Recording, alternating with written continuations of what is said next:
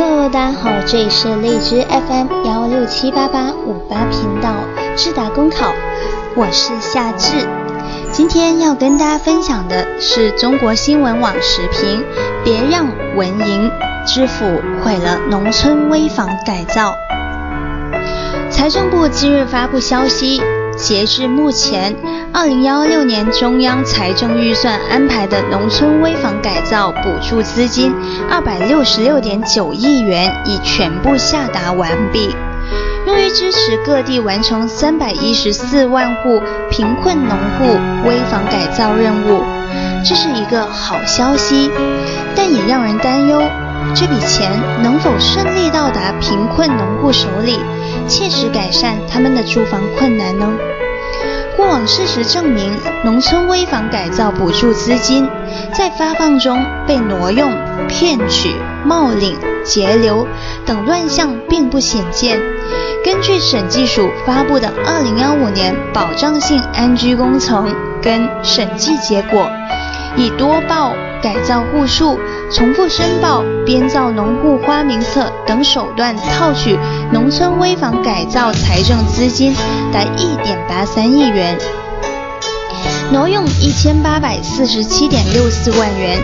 一些基层经办机构和一些村镇干部以虚报冒领。截留克扣或收取保证金等方式骗取、侵占农村危房改造补助资金一千二百四十七点一二万元。从近年来各地纪委公布的基层腐败案例也可以看出，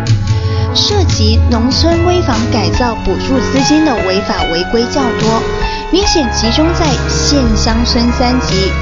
农村危房改造补助资金遭遇文营之腐，暴露出资金使用管理存在监管不到位的问题。事实上，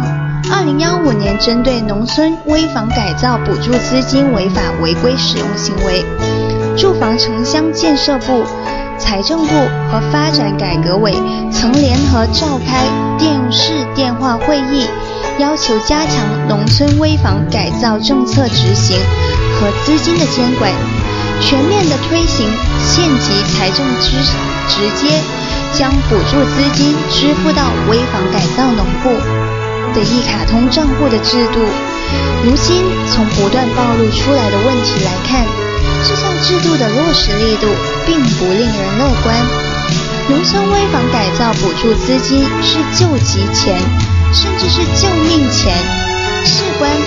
农户的生命财产安全，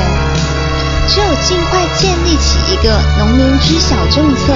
程序公开透明、资金直播到户、档案信息完备、监督公开透明、处罚措施有力的监管体系，才能有效的防止文营支付，让这项民生工程真正的惠及贫困农户。